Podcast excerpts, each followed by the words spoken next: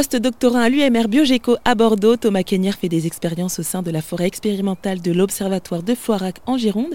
Il observe notamment le comportement des différentes espèces d'arbres face au réchauffement climatique. C'est l'occasion pour lui de nous rappeler les nombreux bienfaits de la forêt. Euh, la forêt, effectivement, elle a premièrement un intérêt environnemental. Elle est, euh, en fait, elle héberge toute une euh, diversité d'espèces.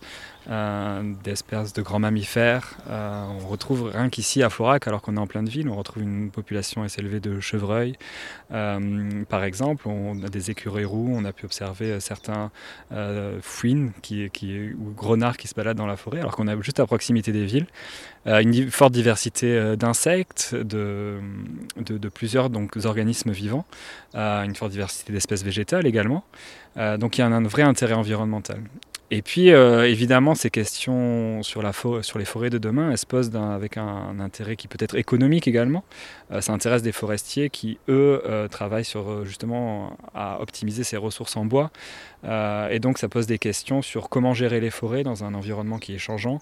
donc, ça a évidemment un intérêt économique et puis un intérêt aussi récréatif euh, pour euh, tout le monde. Se balader en forêt, euh, c'est, ça reste une activité saine ou aller cueillir des champignons par exemple.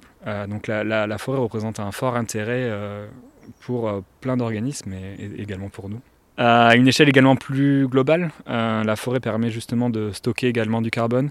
Euh, le carbone qui est rejeté dans l'atmosphère, la, forêt est, en mesure euh, de le capter à travers, le, à travers justement le mécanisme de photosynthèse et de le stocker en biomasse dans les arbres et dans le sol. voilà, et pour finir, ça permet, les, forêts permettent justement de, réguler la température ou l'humidité. on s'en intéresse en ville parce qu'on sait qu'elle peut avoir un effet de, de fraîcheur, parce qu'elles elles font l'ombre, tout simplement.